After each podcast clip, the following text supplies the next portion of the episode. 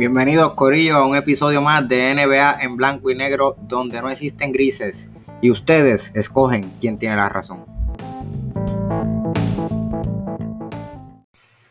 Saludos mi gente y bienvenidos una vez más a otro episodio de NBA en blanco y negro. Mi nombre es Alberto Cruz y ando con mi pana Emir Padrón. Emir. Saludos mi gente, hoy puede ser que escuchen un poco de ruido. Alberto, dile. Mira, mira, pues eso iba, a eso iba. Este, para que sepan, nosotros usualmente grabamos, como les, les, había explicado en el episodio pasado, grabamos los miércoles en la noche. Y eso pues tiene unas razones de ser, no solamente es la cuestión de que, de que pues para que salga el episodio temprano jueves con las noticias más y más recientes, sino que también es pues es cuando menos la gente llama. Emir está vía telefónica. Nosotros grabamos vía telefónica, so que a veces cuando yo digo el ay santo, ustedes saben que eso ya es que me están mandando mensajes, que me están llamando, so que eso interrupciones. muchas interrupciones. Eso puede pasar porque estamos grabando miércoles, pero este durante el, el, mediodía, so que pues puede ser que sucedan papelones en este episodio, pero nada, están, están advertidos. Y Emil también tiene cerca perritos, ¿verdad? Que si se escuchan perros, pues ya saben que, que pues... Mi papá es mi vecino y tiene muchos perros, así que pues nada, lo lamento desde ahora. so que nada, para que sepan, este, estén, estén pendientes de eso. Este, hoy tenemos un episodio chévere. vamos a estar hablando de otra vez los Brooklyn Nets que están dejando mucho de qué hablar. Eh, vamos a hablar sobre los casos eh, particulares de Indiana Pacers y los Portland Trail, Blazers. Eh, y vamos también ahí a tocar un tema sobre los triple dobles y su importancia, si son realmente importantes. Tenemos dos temas adicionales, pero esos son si nos da tiempo y pues nada, se los digo cuando vayamos a hablarlo, si es que los hablamos. Y nada, vamos a comenzar rápido, eh, rapidito. Comenzamos con el tema de los Brooklyn Nets. Y esto, la pregunta va dirigida en si los Brooklyn Nets serán mejor o peor cuando Kyrie Irving se una al equipo. Eh, y Emil es quien trajo, quien recomendó este tema, so que voy a dejar que Emil comience, Emil, zumba. Pues, pues, antes de que comience, eh, ¿qué te pareció la, entrevista de, de, de Kyrie Irving, ¿verdad? Los comentarios de su regreso, que tú mismo me lo Sí, sí, sí, sí, sí. La entrevista me pareció... Siento que fue una carecriquería de parte de Kyrie Irving en una parte o sea, en vez de, solamente decir el por qué, pero si, si viste el, el, video de la entrevista, él dice como que, como que, mira, mano, tú estás en algo que el fanático es quien, es, quien te da a ti la pauta. Y él una dice, mira, a mí no me importa la media, a mí no, o sea, el, el media, y a mí no me importa la gente, el fanático. A mí me importa, o sea, y yo entiendo lo que él quiere decir, pero pero, mano, tú no le puedes tirar hacia los fanáticos, papi. o sea, ya tú, ya tú estás en una posición súper mal. Y tú vienes ahora y tú dices, a mí no me importa ni la media, ni el media, ni, ni los fanáticos. A mí me importa mi bienestar.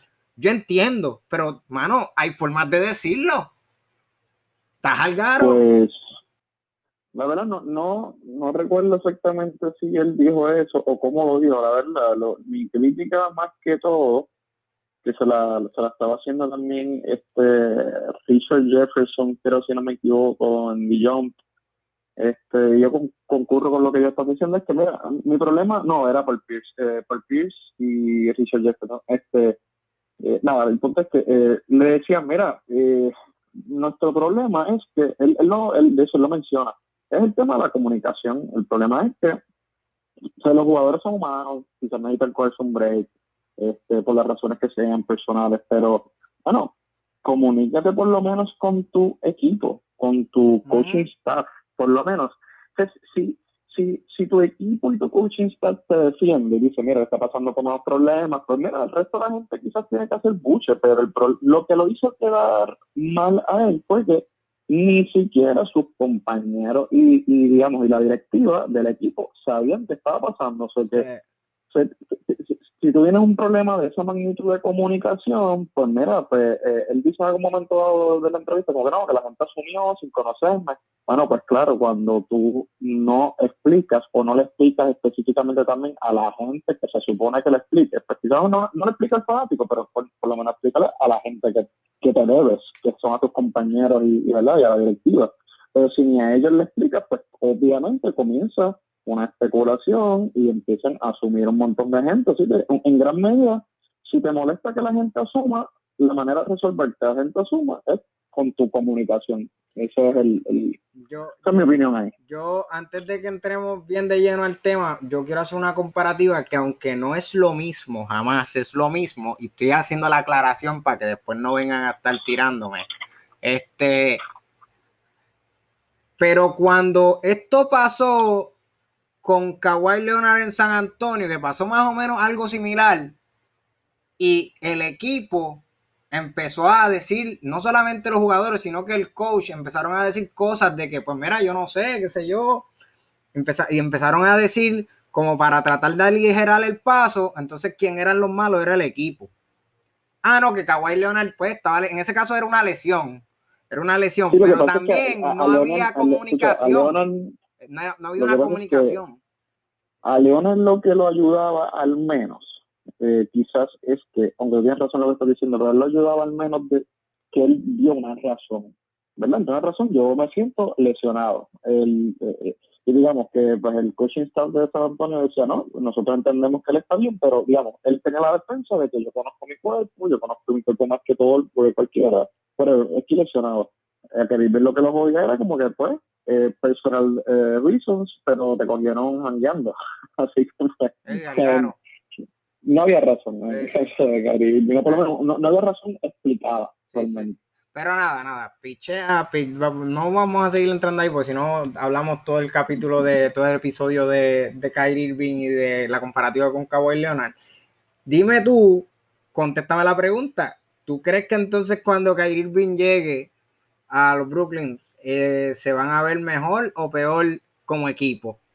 Porque digo, es totalmente pues, especulativo lo que vamos a decir porque todavía no, hemos visto nada, pero... No, pero quizás está chévere que lo discutamos hoy porque pues, en, la, en la noche van a jugar y vamos, es el primer juego. Igual se quedan muchos juegos para que ellos logren esa química o lo que sea, pero ahora mismo por lo menos vamos, podemos dar nuestra opinión de qué nosotros pensamos que va a ocurrir de cara al futuro si tú me preguntas a mí, yo siento que es bien complicado y bien cuesta arriba eh, que encajen.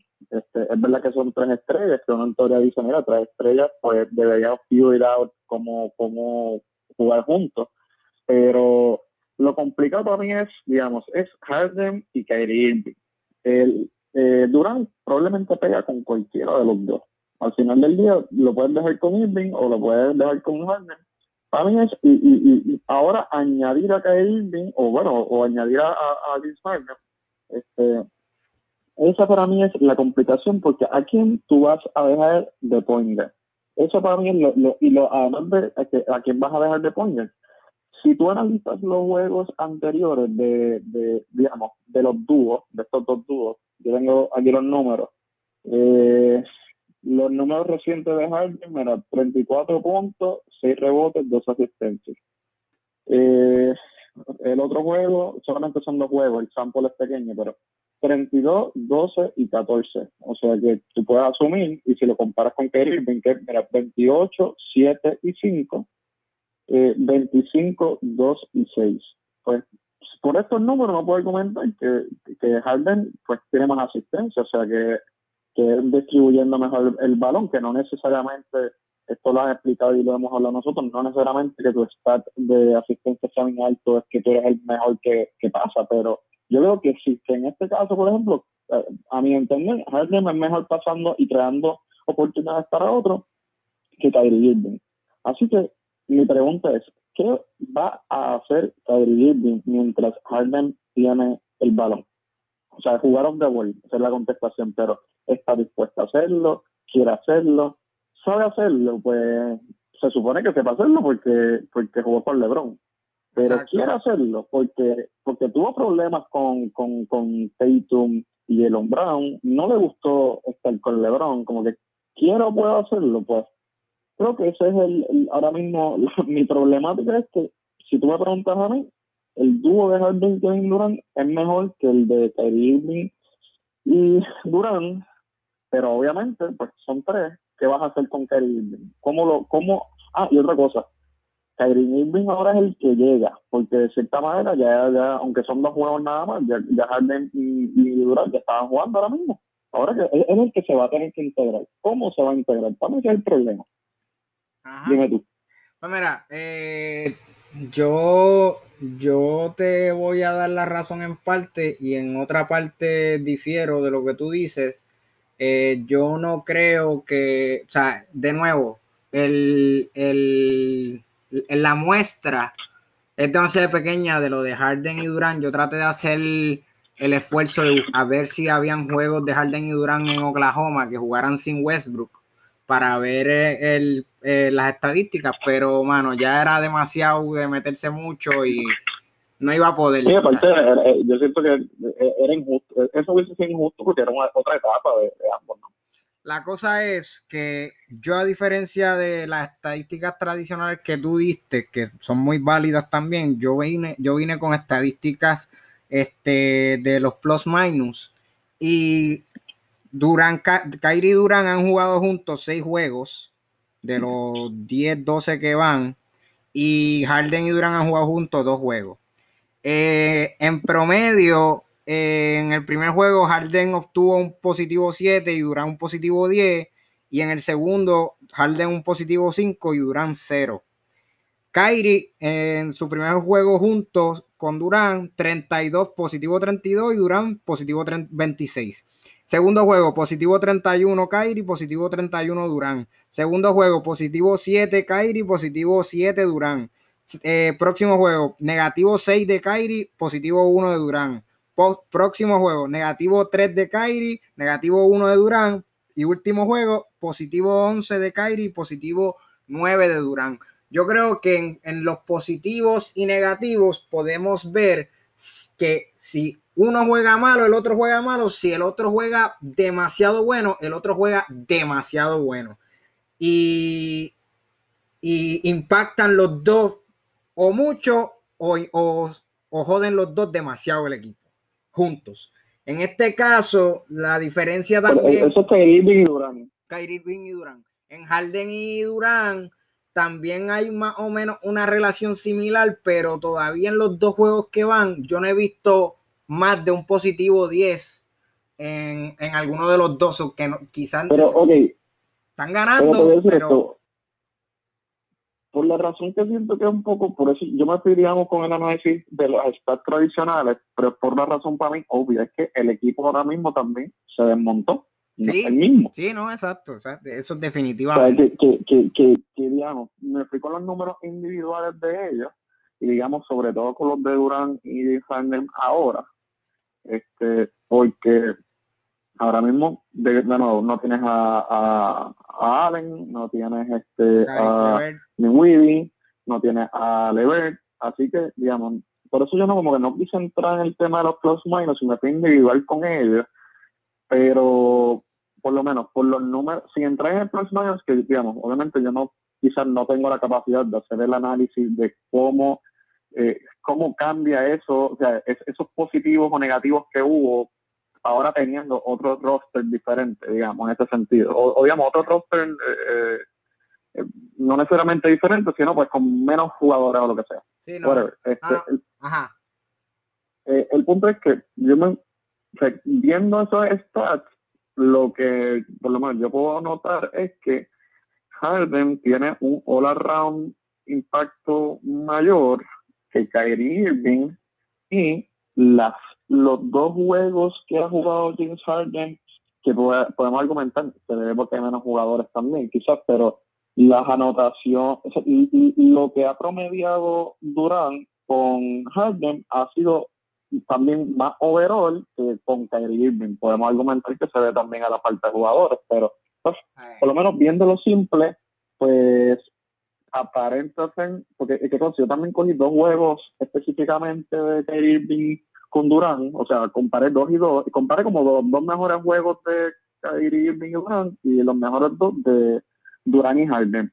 Y por lo que veo, pues los números de, de Durán eh, con Harden se ven mejor. Obviamente quizás ahora tiene que hacer más, porque por razones lógicas que hay menos gente. Pues, pero pues, pues ok, pues iba a continuar. ahora, ahora bien, eh, para en, en, la parte que estoy a favor contigo, es que eh, yo creo que aquí está bien claro que este equipo solamente tiene dos superestrellas y una estrella.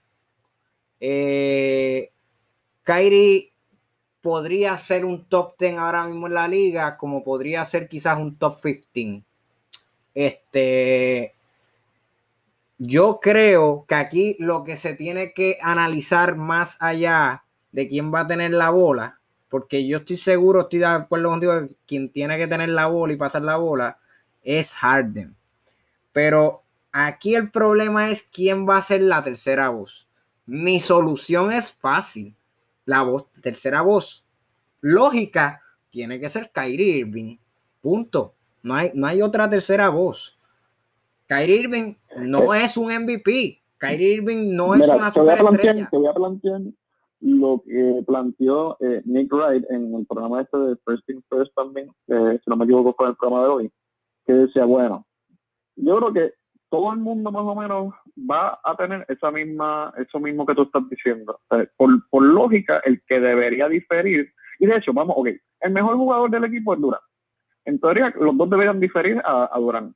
Eh, ese es el primero. El segundo, pues en teoría podríamos argumentar que es Harden. Y el tercero que Pues entonces, todo el mundo en teoría debería estar de acuerdo con lo que estás diciendo. El problema para mí es que en personalidad, que esto lo dijo Nick Wright y para mí tenía razón, el más pasivo, seguramente, ¿quién es? De los tres. Durán. En personalidad. Durán. Durán, exactamente.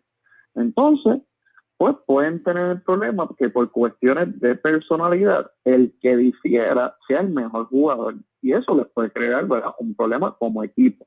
Este, yo estoy de acuerdo contigo, por eso que al principio te decía que, que para mí la pieza que no siento como engrana es Kerry Irving por la posición, por, por su personalidad, por este, por sus quejas anteriores, pero de que él debería ser el tercero, probablemente sí, sí, definitivo. O sea, no podemos, eh, una, porque siento que James Harden es el que debe tener, es el que mejor crea jugadas y porque el mejor que sabe jugar off the ball probablemente es Durant. Así que en esos dos es que siento que está el mejor dueto. Por eso es como el cómo encaja a Kyrie Irving. Pero yo creo que Kyrie Irving va a tener que aceptar, aunque no le guste, si él quiere ganar otro campeonato, tiene que aceptar el rol que tenía junto a LeBron en Cleveland y jugar off the ball como hacía en Cleveland, porque él lo hacía en Cleveland.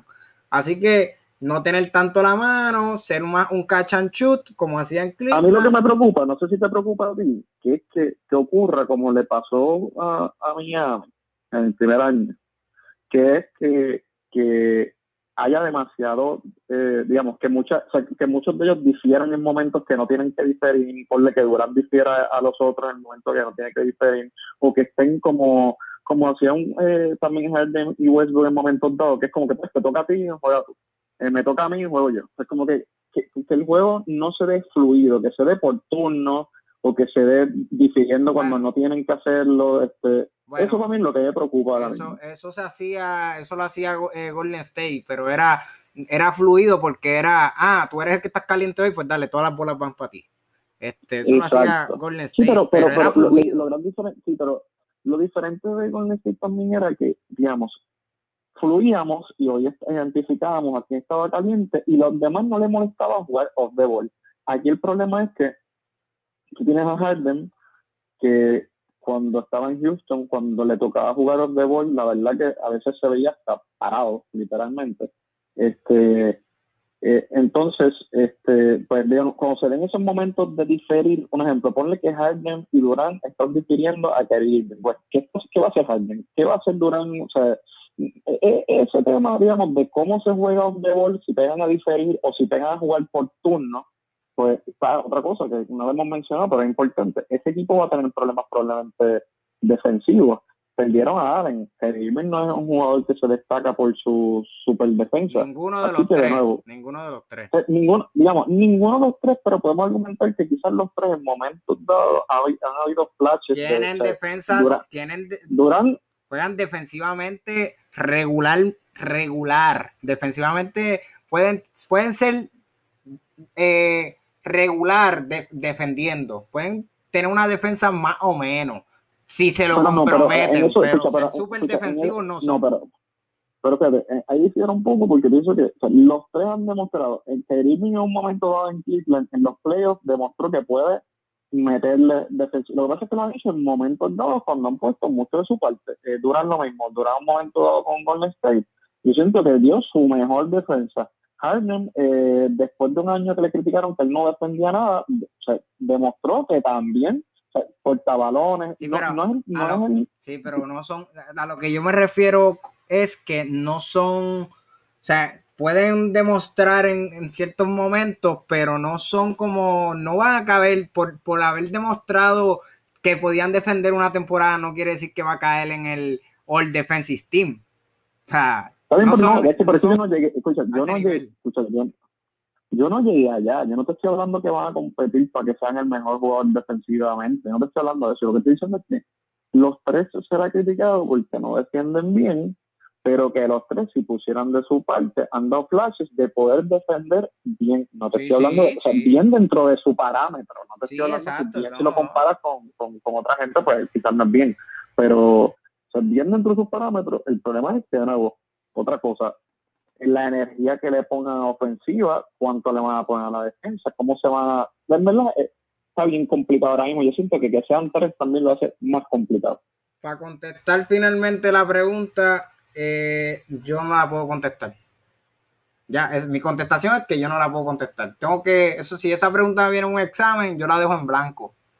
Eh, no sé, o sea, realmente no sé, no sé si van a empeorar o a mejorar. Lo que sí es que hay unas preocupaciones que son las que hemos estado hablando. Y pues hay que ver, todavía hay que ver qué va a pasar. Hoy tienen su primer juego juntos los tres. Hasta ahora Kairi va a jugar hoy. Hasta ahora. Este, so pues, pues hay que ver. Yo no, no, yo no le contesto eso, que te voy a decir que mi contestación es que va a funcionar, porque en verdad Kyrie Irving a mí me gusta. Mucha gente, tú eres uno que quizás no te gusta mucho, pero a mí realmente me gusta. Y pienso que al fin y al cabo son tres caballos, tres estrellas y en lo que ahora mismo este hombre también decía, ahora mismo se escapa el nombre, eh, Jay Water, este, eh, yo creo que ofensivamente ellos pueden ser tan y tan exageradamente dominantes que creo que pueden funcionar por el mero hecho que tienes a tres, eh, yo no sé si esto yo te lo mencioné, pero tienes a tres de los jugadores que creo que estaban del 1 al 4 en jugadores más clutch. Eh, tienes del 1 al 4 también a, jugadores que estaban en la lista de, de más usage de jugadores, hermano. Yo siento que ellos se tienen que aprender a acoplar y tienen que hacerlo. Les tocó. Pues, y, y, este apuesto que sí. Pues, no sé, no sé. Yo creo que pues hay que, yo creo que hay que ver qué va a pasar. Siento que hay demasiadas eh, interrogantes que hay que ver qué va a pasar. Yo no me atrevo a apostar.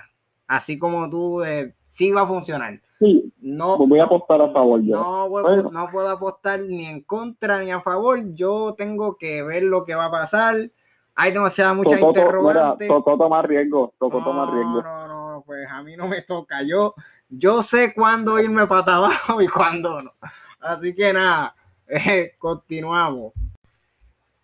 Continuamos con el próximo tema, que pues, como les dije al principio, vamos a estar hablando de qué está pasando con los Indiana Pacers y con los Portland Trail Blazers. Eh, su diferente, ¿cuál es el rumbo que cada uno de estos equipos tiene? ¿Y por qué queremos hablar de ellos? Porque pues son dos equipos que han tenido muchas lesiones importantes este, desde que empezó la temporada en el caso de Indiana. Indiana tiene, hizo un cambio por el Víctor Oladipo, donde se llevó a Levert y en el examen físico que le hacen a todos los jugadores antes de llegar al equipo, a Levert se le salió una masa en el riñón. Eh, y pues todavía no se sabe, no han dado mucha información, no se sabe si es una masa cancerígena o, este, o lo que sea, pero pues se la quieren sacar para evitar, no importa si es, si, es cancerígena o no, pero pues la van a sacar y ya está fuera del equipo indefinidamente. Como habíamos hablado, creo que un episodio, TJ Warren se lesionó eh, en una fractura de estrés, también está fuera indefinidamente. Sus dos mejores 3D wings, sus dos mejores, mejores aleros, eh, creo que es como le dicen, este, eh, no los tienen.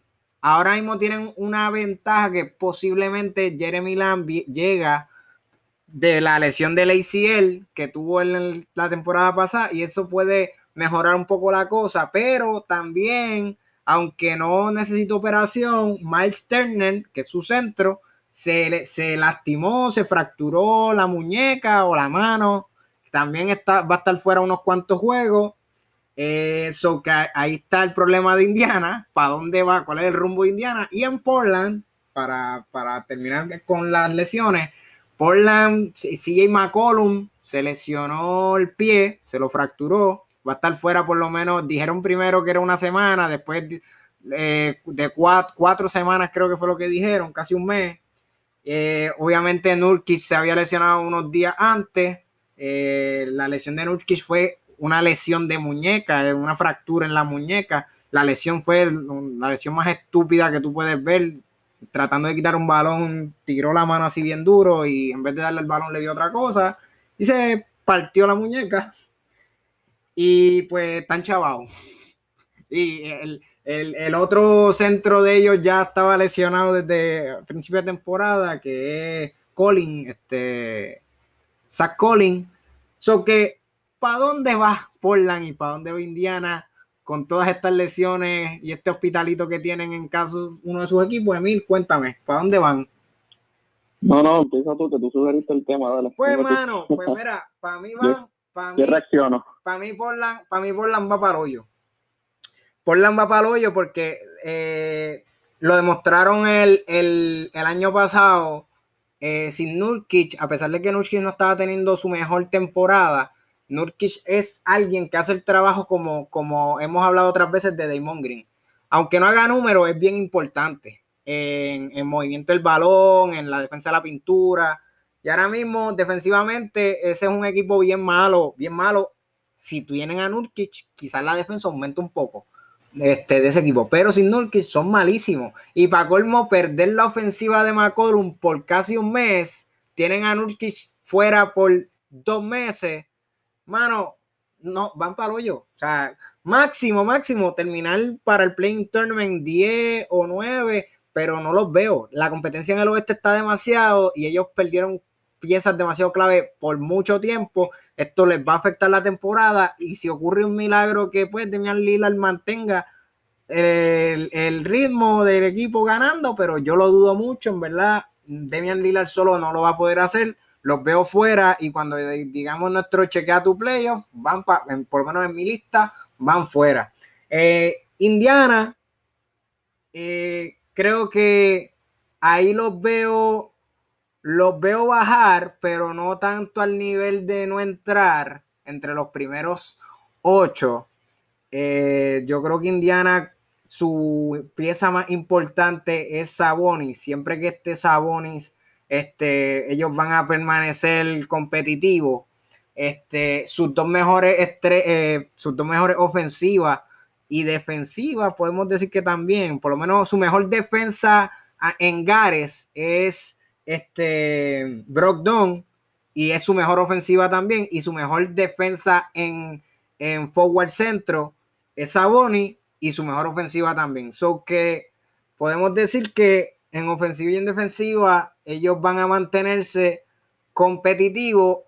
Obviamente la falta de quizás Miles Turner por dos o tres juegos afecte en cuestión defensivo y pues no tener esa ofensiva de Oladipo o la de Levert en este caso también puede ser un factor, pero no creo que los afecte tanto como, lo, como se va a afectar Portland. Este, creo que ellos pueden mantener y ahora que Jeremy Lamb pues puede ser que llegue, pues tienen ahí esa ventaja de mantenerse bastante competitivo, no al nivel en el que estaban, van a bajar, pero se van a mantener, se van a mantener y van a entrar. Cuéntame. Pues mira, eh, ¿Qué puedo decir de Portland? Portland, a ver lo que me. Bueno, Portland, por empezar, sí, estoy de acuerdo contigo. Va a bajar el fondo por el mero hecho de que está en el oeste y por las piezas que le faltan. Pero, ¿por qué para mí? Sea, las piezas también que le faltan le van a hacer el boquete que le van a hacer. Ellos ahora mismo están número 26 en puntos permitidos. O sea que están tocando fondo. Ah, defensa, defensa mala. Defensa mala. Por eso, se le fue a Nurkic, que como quiera era un hombre grande en el de la pintura que protegía la pintura. O sea que si ellos de por sí no estaban defendiendo, quítale a Nurkic y quítale a McCollum. Este, podemos argumentar que quizás este hombre, este, ¿cómo que se llama? El, que ellos consideran de los últimos eh, que juega en la posición de McCollum quizás es bueno defensivamente, pero quizás no es mejor que McCollum, puede ser Covington. Este, Covington. Eh, podría ser, sí, Covington puede ser, Covington y cómo se llama el otro que también, eh, que era otra adquisición de ellos, este, que juega bastante bien defensivamente. Eh, ellos cogieron a Cantel y a no, no, no, no, no. ¿A quién? Ellos cogieron a Cantel a Covington. Ellos tienen en la posición de, de McCollum a Rodney Hood. Y tienen también a. A otro. A, tienen a Rodney Hood y Gary Trent. Son los dos que pueden. Gary Trent, Gary Trent, eso es lo que quería mencionar, Gary Trent. Gary Trent, eh, siento que defensivamente quizás pues, no juega tampoco tan mal. Este, eh, o por lo menos quizás está mejor que McCollum defensivamente. Eh, nada, el punto es que ya un equipo malo defensivamente en el oeste que está en, un, ¿verdad? en, una conferencia competitiva y que pues, las lesiones te pueden mandar por el fondo y que no puedas salir de ella. Pues para mí ahora mismo ellos eh, ocho semanas fuera de, de, de y las que sean de McCollum los van a llevar a tocar el fondo de oeste. Entonces con Indiana, pues Indiana por lo menos eh, en defensa estaba a 13, que no está tan mal. Obviamente Turner me imagino que le dejaron boquete defensivamente, pero eh, y obviamente Oladipo, no solamente Lever, porque Lever digamos nunca ha jugado, así que no, no lo voy a contar, digamos que perdieron a Oladipo porque, porque lo cambiaron. Así que en esa posición, obviamente, ahora mismo tienen un, un, vacío y pues, defensivamente quizás con el tema de Turner van a estar medio choco, pero están en el este. Así que siento que tienen lo suficiente con Sabonis en cancha para por lo menos mantenerse a flote dentro de lo, de lo, de, lo que pueden ser los playoffs. Y ese ya, ese es mi análisis, no más que decir. Pues bueno, este, no, estamos, creo que estamos de acuerdo, que no hay mucho más de que hablar de Indiana y Portland. Este, sí, de nuevo, Indiana se mantiene competitivo, aunque van a bajar un poco. Eh, y Portland, pues, los tenemos los dos fuera, porque es que realmente la defensa ya de por sí era mala y perder a, a su gente defensiva, al, al, único bueno defendiendo que era Nurkic, por tanto tiempo, creo que no les va a pasar como el año pasado, que aguantaron lo suficiente para poder entrar al Playing Tournament y, colarse. Este año no va a pasar. Eh, creo que están malitos ahí, malitos. Yo lo, único que podría añadir, es que quizás este es un año para que Portland se cuestionen este, en qué dirección van, qué van a hacer con su equipo, si, si no quizá ahora mismo quizás es un, un, caballo, pero quizás es un asset que pueden cambiar, McCollum lo mismo, caballo, pero porque al final del día, este año por lo, ¿verdad? lo veo bien complicado para que entre, no sé qué, otro año más que se van a perder, que de los que siempre son competitivos pero no llegan tan lejos, este eh, bueno, aunque podemos, podemos, eh, hubo un año que llegaron lejos, pero por lo regular se quedan, o sea, todos los años se pronostican como bastante competitivos, pero se quedan. Este, este es un año para ellos quizás aceptar, inventar los guantes y decir, no vamos para ningún lado, ¿qué vamos a hacer? Yo creo que en verdad ellos eh, de nuevo, sí, tienen que replantearse si quedarse con Nurkic y con McCollum es, es favorable para ellos, porque realmente Nurkic ha demostrado que desde que se lesionó la primera vez se va a seguir prompt to injury por ahí para abajo. Su carrera se va a ver bien limitada por lesiones y no sé si es su tipo de juego, que él le juega bien físico, qué sé yo, pero pues lamentablemente tiene ese problemita y McCollum no se sabe McCollum, mano. McCollum, pues. McCollum es McCollum. Así que, eh, nada, vamos para el próximo. El próximo tema que íbamos a, tocar era el tema de los triple dobles. ¿Y por qué yo traigo este tema? Yo traigo este tema porque escuchando el podcast que les hablé en el episodio pasado, el Quinteto PR, ellos estaban trayendo un tema de que supuestamente los triple dobles antes eh, digo, ahora son más fáciles eh, que, antes, que antes era más difícil hacer triple doble. Ellos llegaron a esa conclusión por una pelea de quién es el GOAT y qué sé yo, que yo no voy a entrar en eso, este, porque pues LeBron tiene más triple dobles que Jordan, pero eso, eso no viene al tema. La cosa es, los triple dobles son importantes para ganar. ¿Por qué? Porque Recientemente Lucas tuvo un sendo juegazo contra Chicago que perdieron, un sendo triple doble. Y él mismo dice, adjudicó la culpa en la prensa diciendo, mira, todo fue mi culpa. Este, y lo hemos hablado otras veces, Westbrook es uno de los mejores triple doble jugadores triple dobleros que en verdad de la historia de la NBA y su, su tipo de juego no es conducente a victoria. So, mi pregunta va dirigida a si son importantes los triple dobles para ganar al final del día. Eh, Emil, ¿qué tú crees? Pues, mano, yo hice, traté de analizar este tema, pero en verdad es un tema bastante complicado y difícil de analizar. Vi la lista de todos los jugadores que tenían triple dobles y traté de, eso nada más, más o menos este quizás eh, ineficiente, pero pues nada, nada me por lo menos decirte. Del 1 al 15, del 1 al 15, con más triple doble, ¿verdad? Lo que te puedo decir es que eh, del 60 al 80 hay cuatro jugadores, de, de los, de verdad, de nuevo, en esa lista, de los 15 que más tienen triple doble. Hay, hay cuatro. Eh, de los 80 al 2000 hay tres y podría mencionar a Jason Kidd, que jugó entre medio, porque lo, saqué a 20 años. Este, Jason Kidd jugó, jugó en los 2000, pero también, eh, perdón, jugó de los 80 a los 2000, pero también jugó parte de los 2000. Este, no lo conté, eh, lo dejé en tres sin contarlo a él, pero podría agregarlo. Y entonces, en los 2000 al presente, hay siete de los jugadores que, que más triple dobles tienen. O sea que en del, de la lista de 15, de, de los 60 al presente, los 60 y los 80 tienen 4, de los 80 a los 2000 hay, digamos, 4 si cuenta Jason Kidd, y de los 2000 al presente hay 7 y podría incluir a Jason Kidd y podrían ser 8.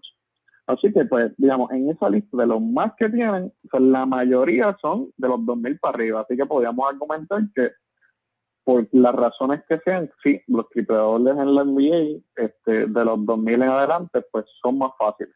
Este, yo trato de buscar explicación de por qué son más fáciles.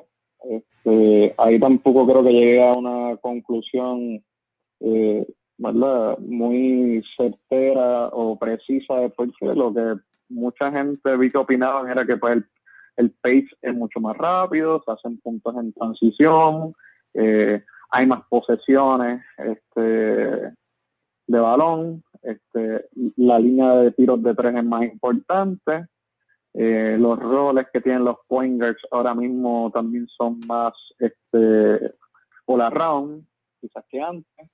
Este, y te iba a mencionar simplemente los jugadores que más tienen en esa lista de 15 eh, y que, De, que son todavía los que están jugando son Russell Westbrook, LeBron, James Harden, Jokic, Ryan Rondo, Ben Simmons, y Luca Doncic.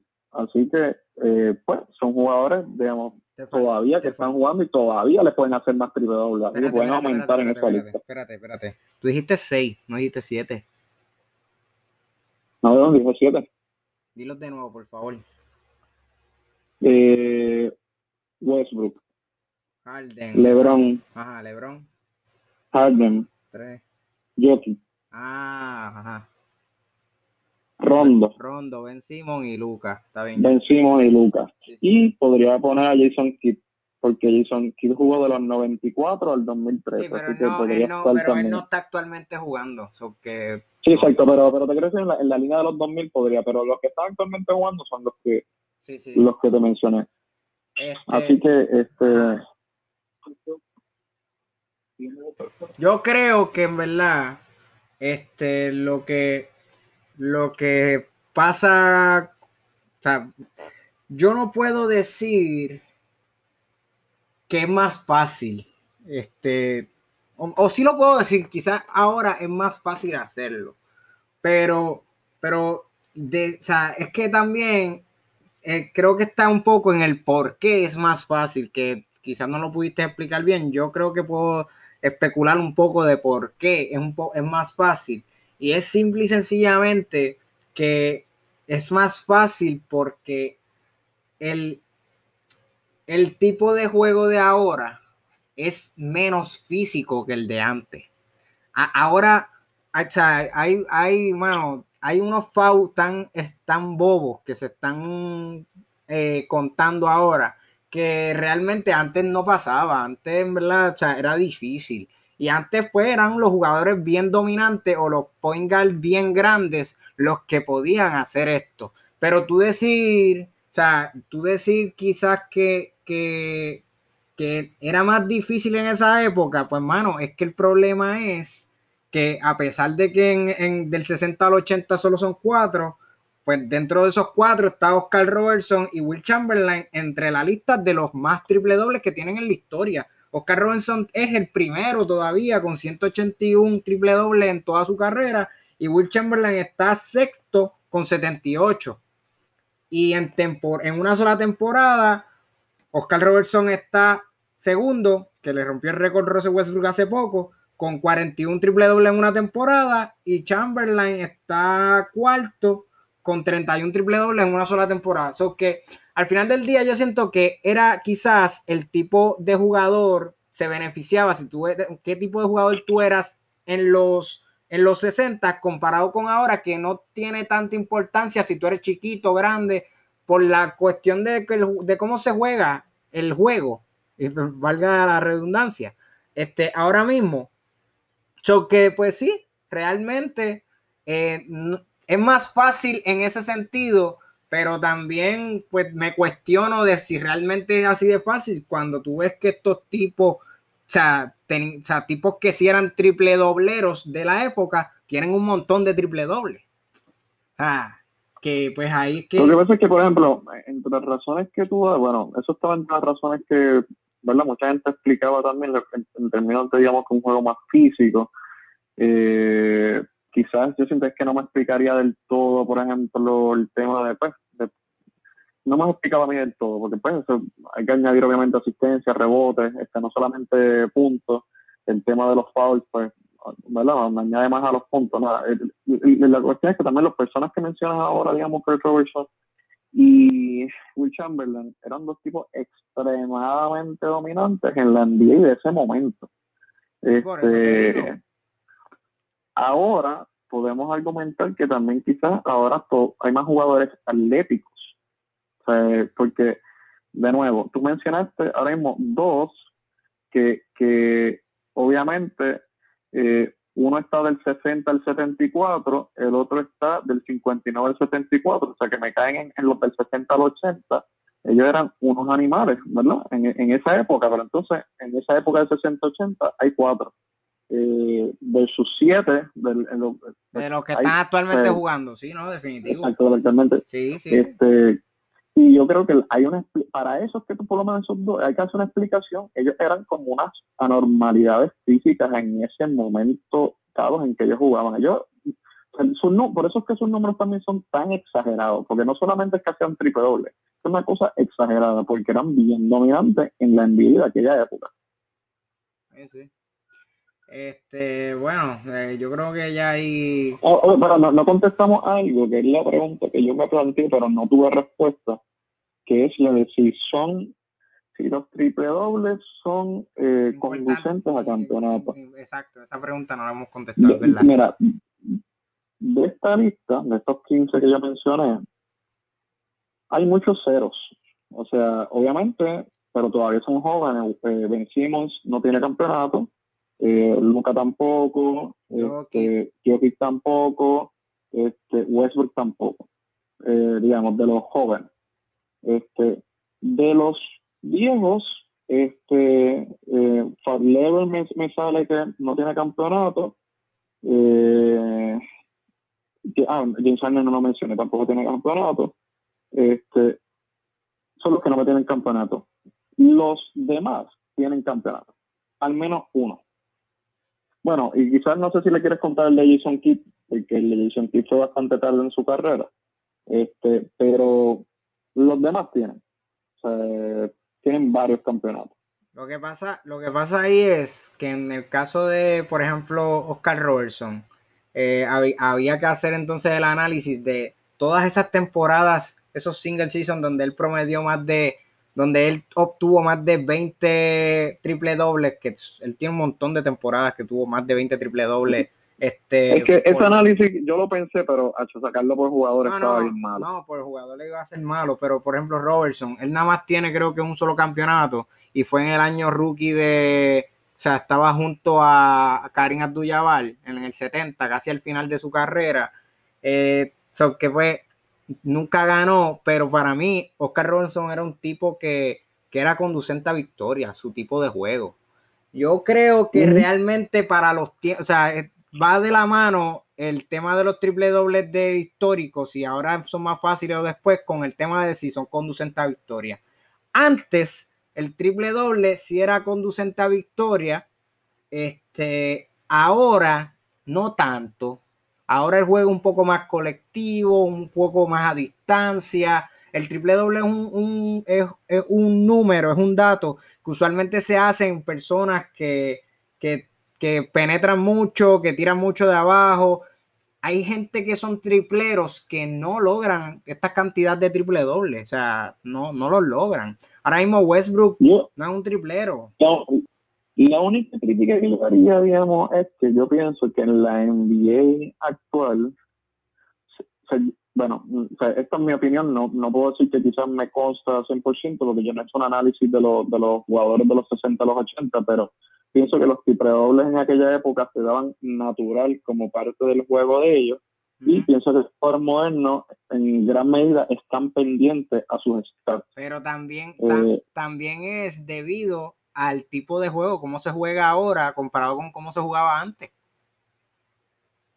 No, no, sí, pero, pero te quiero decir que conscientemente los jugadores de ahora les importa sus stats. Eh, y a veces les pueden importar sus stats hasta quizás más que el equipo gane. Quizás hay jugadores que te pueden decirme, bueno, no, todo, no todos los jugadores tienen esa, esa, esa mentalidad, pero algunos sí están pendientes lo que es Westbrook, yo creo que LeBron mismo, hay momentos dados donde yo siento que ellos conscientemente, conscientemente se esfuerzan para conseguir un número. Sí, sí, sí, no, definitivamente. Definitivamente estoy totalmente de acuerdo con eso. Eh, en verdad, pues, mano, o sea, yo creo que también es que siento que el tema es tan complejo porque es como un triángulo de, de eh, cómo se, o sea, cómo es el tipo de juego ahora, la facilidad de hacer triple dobles hoy en día y, el buscar, el buscar los stats. So que hay, como una conexión entre las tres cosas, este, que pues, te, o sea, pues. pues y, y, contestando la pregunta, yo creo que no, tampoco la hemos contestado todavía. Como llevan a campeonato los triple dobles, pues siento que pues, a veces sí, a veces no. Pues Depende del jugador, eh, depende del equipo. eh, depende si ese, literalmente, aunque suena redundante, depende si ese triple doble está llevando al equipo a ganar, porque hay veces que pues si lo está haciendo simplemente para crear números individuales, pues evidentemente no te va a llevar a un campeonato, no te lleva un triple doble vacío. Si es un triple doble que en realidad la persona está involucrando a sus compañeros, está creando oportunidades para su compañero, el, juego es natural, salen naturalmente de, de esa victoria, pues mira, pues sí, el problema es cuando es natural versus cuando es buscado. Sí, sí. Pues, hermano, este, no sé, no sé, yo, yo contesté la pregunta, yo la dije, yo para mí antes, eh, si eran conducentes a victoria, hoy en día, de, eh, hoy en día, pues la contestación sería esa que tú estás diciendo, eh, depende del jugador. Hoy en día quizás depende del jugador, depende de si el triple doble está siendo conducente a la victoria o no. Este, y pues eh, creo que esa es la contestación quizás más lógica y más justa. Mira, y, iba a hacer la mención honorífica que hay muchos jugadores todavía jóvenes que tienen triple doble. Está Damon Green, está Peyton, eh, eh Elfrid Payton, el de ahora Nueva York, está Lauri, está este desde Alonso, Lamelo, este, este hombre, el de Trayon, Trayon, Fulch, este, hay un montón de jugadores como que, que quizás en un momento dado, pues se veía raro que un jugador hiciera el tema. Ahora mismo, o sea, mencioné a los más que lo hacen en la actualidad y, que están jugando, pero hay unos cuantos jugadores también de vez en cuando hacen un triple doble. Nada. Este, yo creo que pues con eso cubrimos bastante el tema. Y pues nada, ya habíamos mencionado, yo había mencionado esos tres temas a principio de episodio y les dije que tenía dos posibles temas adicionales. No creo que nos dé tiempo para hablar de los dos, pero uno de ellos, y es el tema que tiene que ver con Tryon. Es un tema bastante rápido, no nos va a tomar mucho tiempo. ¿Qué pasa con Tryon ahora mismo? ¿Cuál es el drama que hay con él? Este, es que hay un, una controversia entre unos tipos de jugada que él hace eh, ya no es la, o sea, ya van dos veces que lo hace en la temporada. Y es que le cuentan un foul porque él tiene el jugador, eh, lo está guardiando, está como en la parte de atrás de, él. Él está penetrando y de momento él como que tira un brinco, brinca, frena de cantazo, el jugador que está atrás guardiando lo separa y como que tira un brinco hacia atrás, el jugador nada más lo toca y ya es falta. Y usualmente, como él no tiene la defensa hasta el frente de él, él mete, o sea, es foul y vale, es un and one. So que, pues, mano, es bien frustrante ver cómo se ha dañado la NBA, que hasta faltan mierdas, porque no hay otra palabra, eh, lo cuentan y que los jugadores son tan hijos de la gran que, que buscan ese tipo de falta tan porquería Mano, y es que se nota que es una novela o es un show que él hace para lograr el FAU. el último, el primer FAU se lo hizo al Wabu Cabarot de Brooklyn, que Steve Nash hasta habló de eso, como que mira, esto no es, eso no es baloncesto. Eso fue lo no que. A, a no, no, no. El, primer, el primero fue al Wabu Cabarot. El segundo fue reciente fue contra Minnesota y fue a Beasley y el, el, video sale Beasley haciendo el movimiento de como un salto hacia, eh, brincando y como que hacia atrás, tirando las nalgas para atrás así, al frente al árbitro diciéndole, mira, pero si está haciendo eso, ¿cómo tú quieres que yo no le dé? Entonces, es, es frustrante porque, para colmo, el cabrón de Trayón lo sabe porque se ríe, el desgraciado se ríe en cámara. Es como que, Papi, pues yo no sé qué tiene que hacer la NBA, pero para mí eso es una cara. Déjame evitar. Eso es una cabrona. Para mí. Pues, opino. Sí, zumba. Pues, hermano, eh, digamos, estoy de acuerdo contigo y al mismo tiempo estoy en desacuerdo. Este, pues, a Harden se le ha criticado por su, ¿verdad? Por buscar el foul eh, y cómo lo hacía y cómo a veces conseguía más puntos del tiro libre que nadie y cómo a veces la mitad de esos puntos y, o más de la mitad de los puntos eran del tiro libre. Pero pues, eso es parte del juego. Eso se llama coger una regla, una regla a tu favor y explotarla. O sea, si los jugadores no me pueden tocar una vez yo brinco, pues ellos explotan esa regla. Pues entonces habría que, habría que cambiar la regla. Lo que hace Rayon, pues él obviamente se va, se va rápido adelante, frena de cantazo, brinca. Si tu inercia no te deja parar y chocas con él, pues tú estás tocando a un jugador que ya está en el aire. Pues esa es la regla, pues es foul.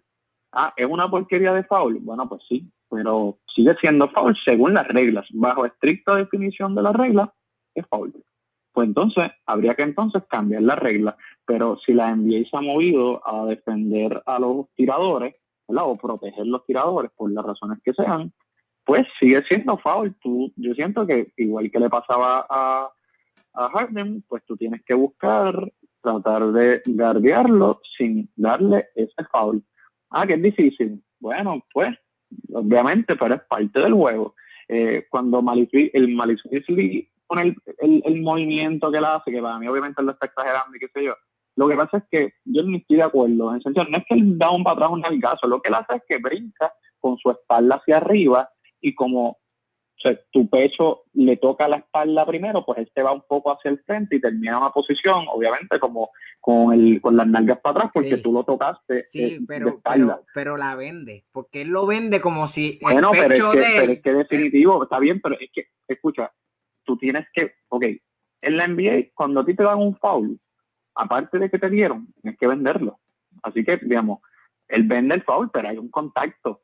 si tú ves el video 20 veces, 20 veces vas a ver que sí lo tocan. Ah, que es un, que el contacto es flojo, que no es para que él haga quizás el, la exageración o el drama. Bueno, de nuevo, igual que Harden, igual que quizás LeBron, igual que todos los jugadores que se aprovechen de un foul. Este, pues, esa es la, podemos argumentar que esa es la dirección de la NBA moderna, donde quizás no se juega tan físico, donde se protege a los jugadores, donde eh, se trata de minimizar el contacto físico. Pues, y por eh, para mí, digamos, pero escúchame, por eso yo no voy a entrar en, criticar a, a, a, a, y decir que, que, es una cabrona de parte de él, porque siento que, pues, hermano, él está siendo extremadamente inteligente eh, si, si, si, si la, es, es el mismo análisis que le aplico a Harden.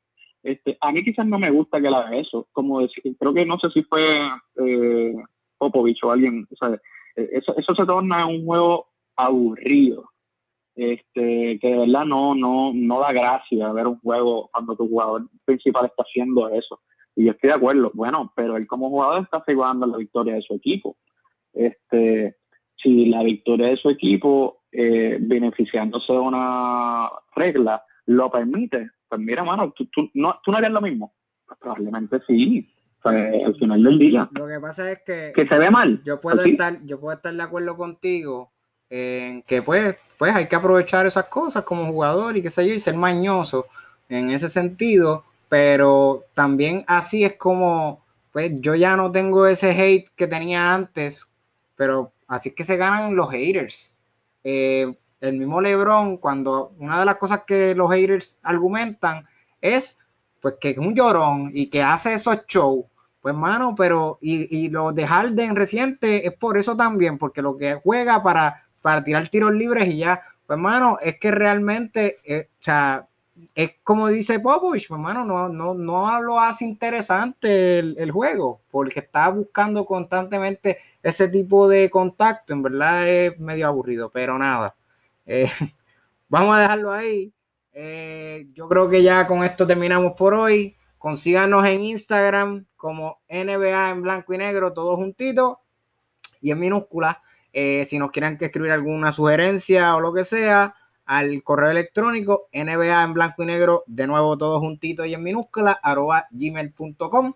espero que les haya gustado este episodio. Eh, raro en el sentido de que a la hora y en el momento en que tuvimos que grabar, este, pero pues así, así es esto, así que así hay que grabar de temprano, otras veces por, por la noche, pues así funciona esto. Consíguenos en todas las plataformas, comparte, riega la voz y nada, ¿tú tienes algo más que decir? No, agradecemos verdad que nos escuchen, cualquier este, recomendación, pregunta, duda, pues no duden ¿verdad? en sugerirnos o escribirnos o en opinar. Agradecemos todas esas cositas y pues nada, será hasta la próxima. Nos vemos gente, se cuidan.